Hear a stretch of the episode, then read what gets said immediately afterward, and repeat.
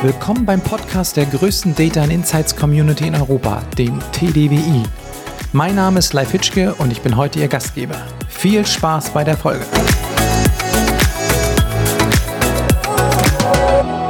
Herzlich willkommen beim Podcast. Hallo Raphael, schön, dass du da bist. Hallo Live. Vielleicht kannst du dich ganz kurz vorstellen. Was machst du? Was ist so deine Passion?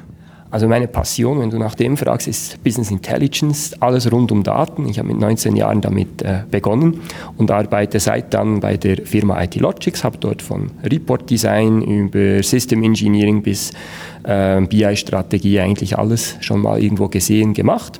Und heute bin ich vor allem als Lösungsarchitekt unterwegs. Wir haben gestern ja beide zusammengesessen und hast du mir so erzählt von T-Shirt-Größen für BI-Lösungen. Und da habe ich gedacht, lass uns doch gleich mal am nächsten Tag zusammensetzen und äh, der Community ein bisschen mehr darüber zu erzählen. Ähm, wie bist du eigentlich auf, dieses, auf diese Idee gekommen der T-Shirt-Größen für BI-Lösungen? Da gab es eigentlich zwei prägende ähm, Erlebnisse im letzten Jahr vor allem. Das eine war aus einem Kundenprojekt, äh, wo wir ähm, eine Anforderungsanalyse machen mussten und dann auch eigentlich so vom gesamten Setting her war klar, ja doch, das braucht ein Data Warehouse, das ist so eine richtige, äh, mehrere Datenquellen, die, äh, wo die Daten integriert werden müssen. Und gleichzeitig war es dann so, dass unser Auftraggeber äh, kam aus dem Controlling und war ein Excel-Spezialist, wie das so ist im Controlling und eben auch ein Power Query Spezialist. Das heißt, er hat nicht einfach nur Excel gekannt, sondern er konnte auch in Excel sehr viel ähm, an, ich sage mal so, End-User ETL machen und hat sehr viele Angaben oder sehr viele äh, Aktivitäten dort selber auch gelöst. Und das war das erste Mal, dass jemand meine auch Aufwandschätzung und die ganze Architektur dahingehend gechallenged hat, dass er einfach gesagt hat, ja, aber schau mal, ich habe jetzt genau die Daten gestern am Abend noch kurz genommen und habe die mal im Excel zusammengewurstelt und es kann doch unmöglich sein, dass das so aufwendig wird.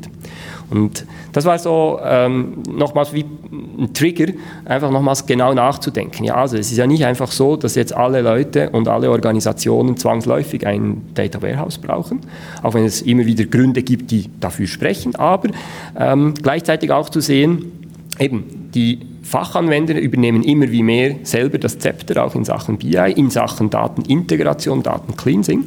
Und gleichzeitig eben das Wissen auch darum, ja gut, das kann auf lange Sicht auch nicht gut gehen, wenn wir nur die Daten in Excel integrieren.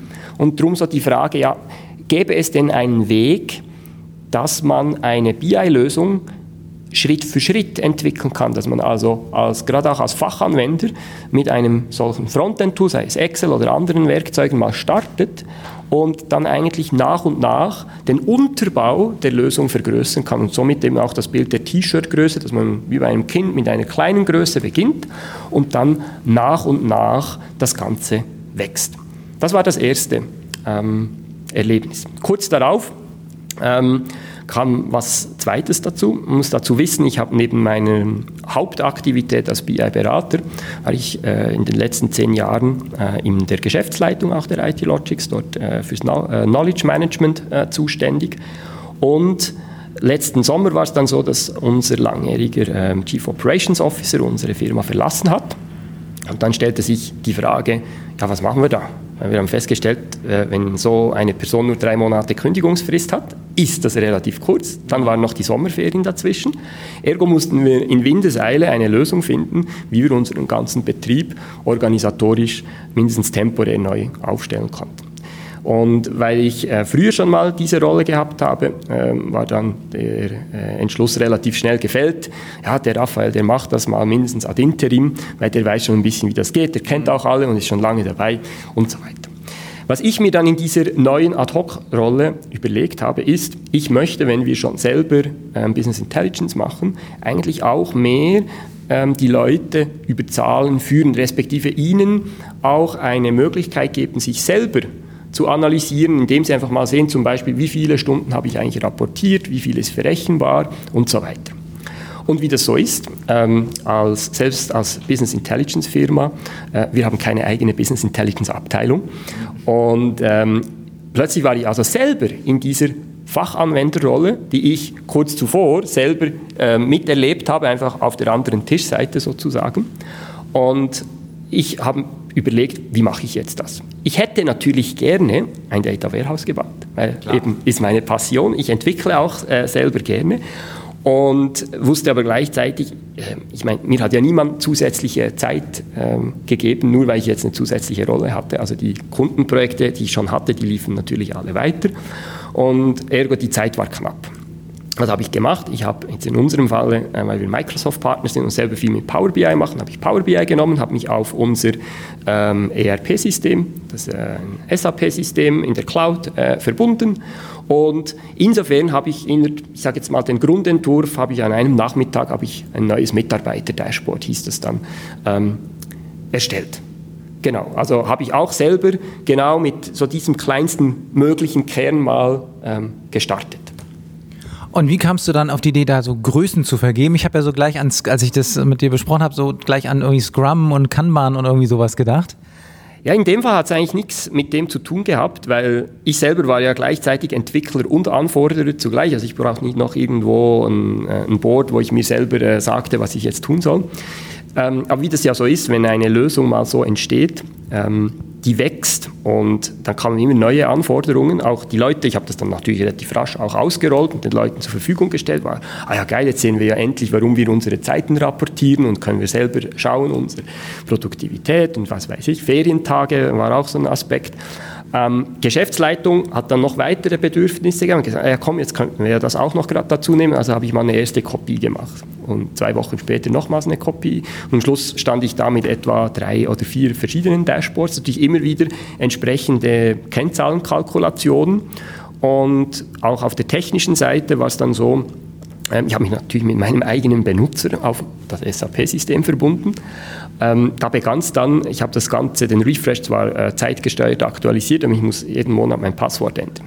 Also bin ich dann wieder jeden Monat hingegangen und habe dann mittlerweile an vier verschiedenen Orten äh, mein Passwort ändern müssen. Und äh, so kam es dann eigentlich, dass man relativ schnell merkte, ja gut, ähm, das kann auf lange Sicht natürlich eben nicht funktionieren. War ein super Start. Und gleichzeitig müssen wir jetzt schauen, wie können wir das weiterentwickeln. Data Warehouse, rein vom Aufwand her und das Ganze auch Infrastruktur. Ähm, war klar, eigentlich im Moment ein Overkill, brauchen wir nicht. Aber jetzt möchte ich doch eine nächste Stufe in, in Anspruch nehmen. Und das ist eigentlich dort, wo ich als nächstes dann, ich jetzt mal im klassischen Sinne ein ähm, Data Mart oder man sagt manchmal auch ein semantischer Layer dazu gebaut habe. Ich habe nämlich einfach die Kennzahlenlogik und auch wie gewisse Daten zusammenpassen, habe ich aus dem eigentlichen Frontend rausgenommen und habe das in eine separate Ebene gepackt. Im Falle von Microsoft habe ich dafür die Azure Analysis Services genutzt, weil ich dort relativ einfach ähm, mit der gleichen Technologie insbesondere arbeiten konnte. Und ich habe dann immer noch ähm, zwar mit einem persönlichen Benutzer gearbeitet, aber immerhin hatte ich die Kennzahlen schon an einem Ort. Also insofern ist die Lösung auch ein bisschen gewachsen. Ich brauchte eine zusätzliche Infrastrukturkomponente und musste die bestehenden Dashboards äh, ein bisschen umbauen. Aber insgesamt ähm, konnten wir so die Kennzahlenlogik dann eigentlich ähm, zentralisieren. Und wieder zurück jetzt in meine Beratersicht, ähm, haben wir das Modell dann natürlich weitergedacht und überlegt, was sind denn weitere Stufen jetzt zum Data Warehouse und äh, was uns auch bei der Entwicklung jetzt schon aufgefallen war, ist natürlich unser Quellsystem ist nicht wahnsinnig schnell. Also schon alleine über die Webschnittstelle mit OData und so weiter ähm, dauert das relativ lange und gerade wenn man jetzt am Entwickeln so eines äh, Marts oder des Dashboards ist, musst du ja dann doch relativ regelmäßig immer mal wieder Daten neu laden und so weiter. Und wenn das immer direkt auf die Quelle geht, ist das relativ mühsam. Und was wir zwar noch nicht umgesetzt haben, aber angedacht wäre als neben nächste Stufe ist, dass wir jetzt eine Entkoppelung der Daten vom Quellsystem machen, indem wir die Daten einfach mal rausziehen und irgendwo abspeichern. Ja, kann eine relationale Datenbank sein, äh, das wäre es jetzt in unserem Fall, oder ein Data Lake jetzt in Fileformat. Ich glaube, Technologie spielt hier oder ist hier nicht der, der wesentliche Punkt. Es geht einfach darum, dass wir die Daten wirklich mal von der Quelle weg haben und dann alles darauf aufbauen. Ja, und regelmäßig natürlich diesen Zwischenspeicher oder eben können wir auch Data Lake sagen oder Persistent Staging Area. Ich glaube, da gibt es verschiedene Begriffe, die in die gleiche Richtung zielen. Und dadurch kann ich schon mal die Performance sowohl für natürlich die Entwickler erhöhen, gleichzeitig aber auch das Quellsystem performance-technisch entlasten, weil ich nicht immer ähm, da, darauf zugreife. Und ein weiterer Nebeneffekt ist natürlich, je nach Quelle wird äh, mal mehr, mal weniger historisiert. Das heißt, wenn ich historische Stände meiner Daten ablegen will, gerade wenn das Quellsystem das nicht tut. Oder, was ich auch immer wie häufiger erlebe, sind Quellsysteme im, im äh, Internet oder webbasierte Systeme, wo die Daten vielleicht einfach die letzten 48 Monate verfügbar sind. Und danach wird einfach immer wieder weggelöscht. Das heißt, wenn ich in ein Datenarchiv aufbauen will, dann äh, taugen sozusagen diese ersten zwei Größen, also reines Frontend und eben semantische Layer, natürlich noch nicht, weil die keine persistente Speicherung der Daten außerhalb der Quelle vorsehen. Und das wäre dann die dritte Stufe.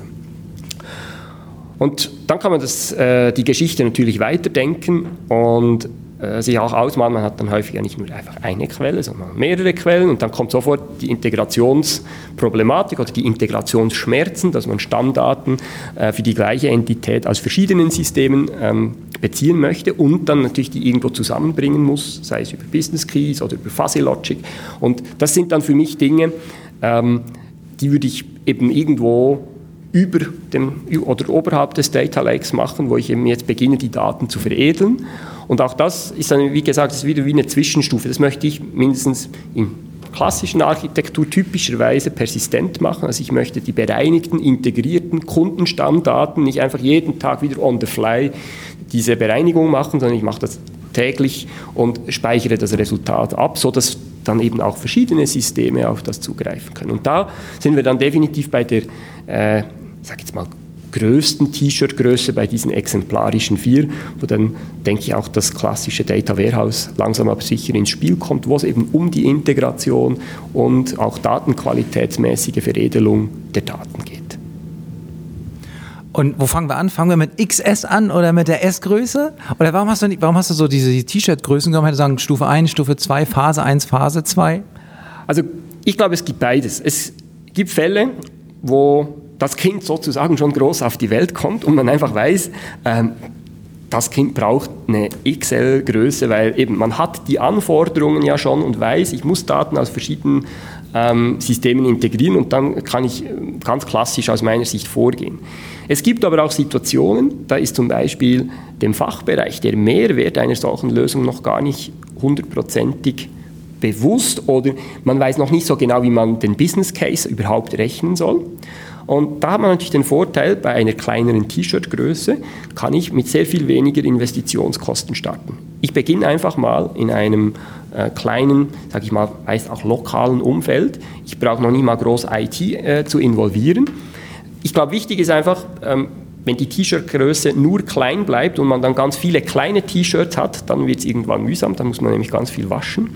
Und insofern hilft es da vielleicht dann eben wirklich, dass man sich das auch immer bewusst als Wachstumspfad ausmalt und man sagt, ich kann das auch statt den großen Big Bang ähm, zu wagen, kann ich das schrittweise entwickeln. Und ich glaube, du hast vorhin das ähm, agile Vorgehen vor, ähm, angesprochen.